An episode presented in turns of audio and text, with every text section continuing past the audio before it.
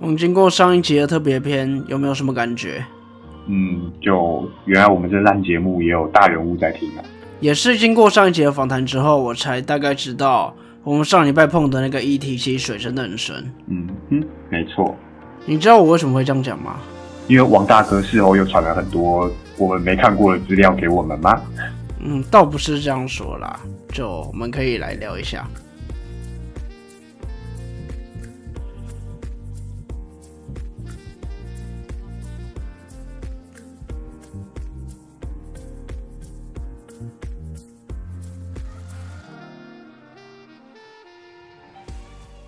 各位听众朋友们，大家好，欢迎收听中议题。你中意什么议题呢？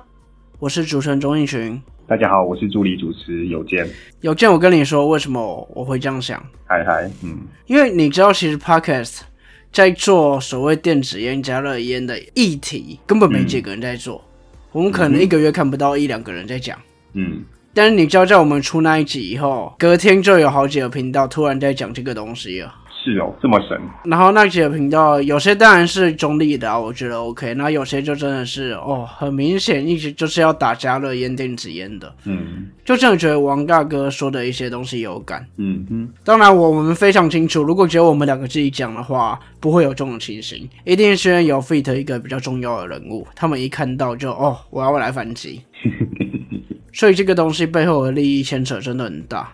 哦，那我们当然也不会一直 focus 在某一个政策，嗯这个议题大家知道，其实利益很大。如果有持续关心的话，那很很好。嗯那我们自己还是要继续走我们的路，继续去分析其他议题。嗯，这两天最大的新闻应该是那个吧，佳瑜姐姐姐姐吗？哦，你是说那个佳瑜姐姐姐吗？嗯，好啦，姐姐，对她被男友施暴的新闻吧？这两天突然被爆出来，嗯，那高佳宇好像已经提告了啦。所以这年头真的也是要小心这种恐怖情人啊。这年头什么人都有啊，嗯，大家随身出门车里好像都背着球棒。哎、那个球棒助记真的是很莫名其妙，像像我们这种打过和平公园棒球队的那种，以后都去和平公园都要小心被警察拦下来。你知道我忘记是谁了，反正一个部长还是什么开玩笑说，以后台湾除了棒球队以外，还多了一个东西叫做球棒队。哦，那是我们的姑婆勇，那个徐国勇部长讲的了。啊，那刚刚我们其实有提到一点，就是恐怖情人啊。那这跟我们这一集的一个内容好像蛮接近的哦。恐怖情人跟我们一体很接近吗？因为我们这一集要讲的是刚刚三读通过的一个跟踪骚扰防治法。那有些你要小心哎、等一下，为什么我要小心？我怕你会不小心犯到这个法。哎、都原来我在你心里的形象是这么糟糕的人，那我们拆伙吧。对，到时候如果上社会版的话，那个我一定会讲说都是综艺题教坏我的。好的啊，下一集只剩我一个人啦。应该没有，应该是说什么时候剩你一个人就知道我出事了。那大家就可以翻一下新闻，看应该有类似的案件。湛江大学某学生 不怎样怎样怎样，好没有啦，没有没有没有，好，好，不干话、啊。我们这礼拜要讲的议题的确就是跟烧法。那跟烧法这个东西，我们也一直说要讲，讲很久了啦。那不要觉得我们之前有讲嘛，其实从小玉的换脸事件就跟这个有关系了。嗯，因为现在通过跟骚法里面有几个，不只是你一般熟知的跟踪骚扰，包括你盗用他人个资去做一些诽谤的行为，这个也其实犯跟骚法。嗯，所以其实这个法规通过有一部分也是因为小玉那件事情啦。嗯，所以这算是一个包裹立法嘛？因为我在查资料的时候，在讲到为什么要定这个跟骚法的时候，资料是说，其实我们的社会秩序维护法，它有对一个所谓跟追行为做规范，但是它也只是讲跟追，它没有一个明确的意涵，所以实务上就是很难判断。那警政署也统计说，每年全台湾大概有八千件一个跟踪骚扰的案件，那根据调查。年轻女性每八人就有一人曾经被跟踪过，那这里面呢有三成的骚扰者是陌生人，那两成是追求者。那我比较好奇的是，还，另外五成呢？呃，被害妄想症嘛，我也不知道，我不知道，我不知道，我不知道。对，基本上我猜另外五成应该是熟人，哦，有可能哦。因为其实统计下来，你各个性侵害或性骚扰的案件发生最多的其实都是熟人，嗯，对，所以这个没有讲，但我猜另外五成可能真的是熟人。可能是这样。那对，这就是为什么我们一直很急着要定这个跟骚法，因为近期很多社会案件，像之前屏东的一个鲁车勒赎，然后长荣大学女学生被杀害，那这些都是就像刚小钟你讲的，熟人、男朋友，那他们可能求爱不成或什么，然后就接下来就是跟踪这个被害者，然后趁他不注意的时候就做了一些不该做的事情，这样子。所以其实我就觉得啊，不要就是不要，不要你不要再讲什么啊，那个不要就是要，男人不坏，女人不爱，那都是自己幻想，好不好？那个是骗子看太多吧？嗯，对。那为什么会有跟招法？因为其实，在其他国家很早就有，最早的国家是美国。美国的加州，在一九八九年的时候，因为一个好莱坞的演员被疯狂的粉丝杀害，那之后的三年内，那这个那全美的五十州都跟进立了那种禁止骚扰的这种法案。那德国方面也有一个所谓暴力防范法。那最近也立了一个叫跟踪纠缠罪。那日本，我们旁边的日本，它也有一个什么缠绕行为规制法，这个应该是他们日文翻译过来，所以很绕口。那那日本也在去年做做修法，它强化一个新科技的一个跟骚行为，像 GPS 定位。那这个跟踪骚法已经被联合国列为全球妇女人身安全三大威胁。那其他就是性侵害跟家庭暴力这样。当然，这边是说妇女人身安全啦，但我们不可以把这个东西只限缩在妇女哦。嗯，不要忘记多年前一个美音影片，最近突然爆红了。杰哥，杰哥，不要过来，让我看看。你知道这个影片最近有个音乐剧吗？哎，不知道。你可以去查一下，他们同原班人马录了一个音乐剧，然后又变成一个迷音了，蛮有趣的。所以其实要重视一点这些性别的案件。不单单是女生呐，嗯，当然妇女应该还是居多的受害者。对，没错，那这就是一个质疑方的一个其中一个论点，就是那就是在野党跟民间的妇女团体之一说，我们目前三读通过这个草案，它限缩在性跟性别，它无法全面保护被跟遭者。这样，这边我们为什么会特别提到性与性别，是因为法条啦。今天我们还是要回来法条，其实跟骚法法条里面说什么？就跟踪骚扰行为是人员、车辆、工具、设备、电子、通讯、网际网络或其他方式，对特定人有反复或持续违反其意愿，且与性与性别有关的八类行为。嗯，所以其实它法条里面有限说是要有性与性别有关啦，我们这边才会特别提出来。对，那实物上会有这种骚扰行为的，应该不止说，不只会限限缩在这个性跟性别，像像今天有个新闻是说那个嘛。楼下的餐酒馆跟楼上的邻居不和，所以餐酒馆就用一个什么震楼神器，整天在那边震。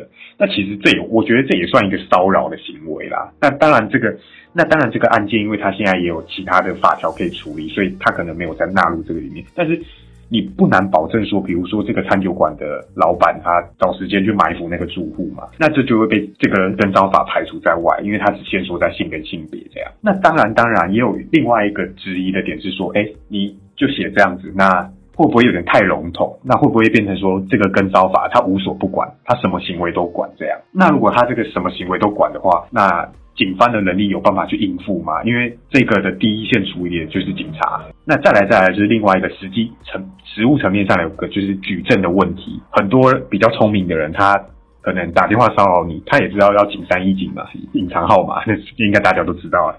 那另外也有可能是 F B 或 I G，他用他的小账号去追踪、去加你好友，然后去私讯你这样子。那基本上 F B 就是美国的公司嘛，那台湾的这个刑法跟这些网络警察根本管不到。那就算呢你举证出来，好，这就是这个某 A 他一直在骚扰我，那警察受理你这个案件，他第一步骤是写所谓书面告诫。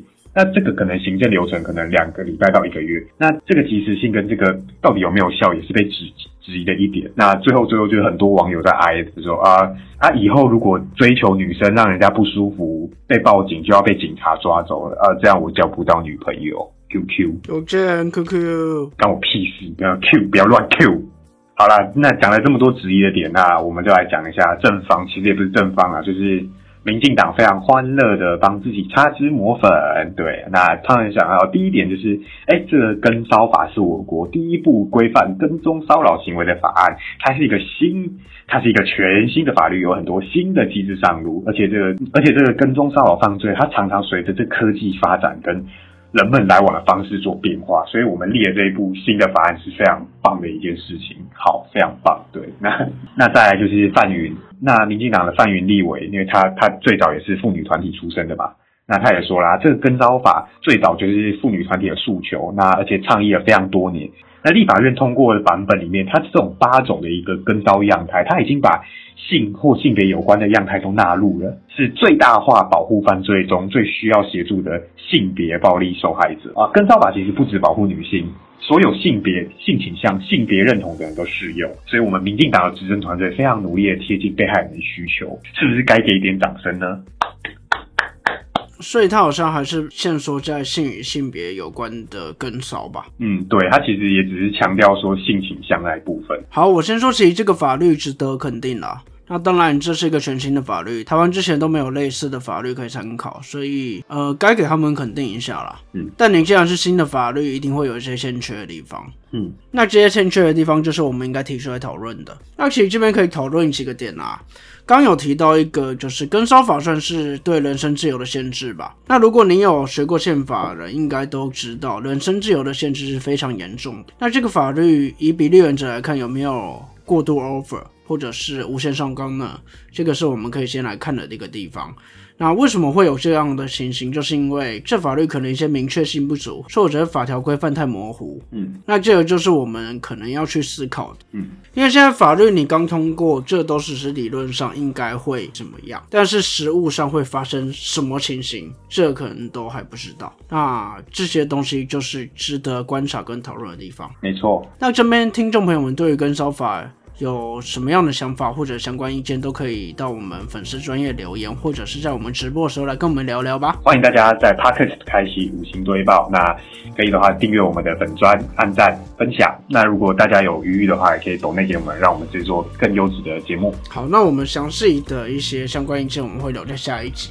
那这边我想跟各位听众朋友们说一下，呃，我刚提到一个直播嘛。嗯嗯，我们之前都是在 Twitch 直播，然后有时候会录，有时候会直播我们录音，直播我们访谈，或者是我可能会做其他事情。那我之前应该有跟大家稍微提过，我前一阵子有在跟一家公司谈一些声音直播的合约，那已经谈好了哦。但是其呃，这个声音直播跟我们想的可能有一些不一样啦。这个直播的平台叫做 Good Night，大家听到这个平台应该都会想，这个不是交友软体吗？之前那个什么七分钟通话还八分钟通话的交友软体，但是现在这个 Good Night 平台，它有在渐渐转型，它除了一般交友软体，还有想要转型成一个声音直播的平台。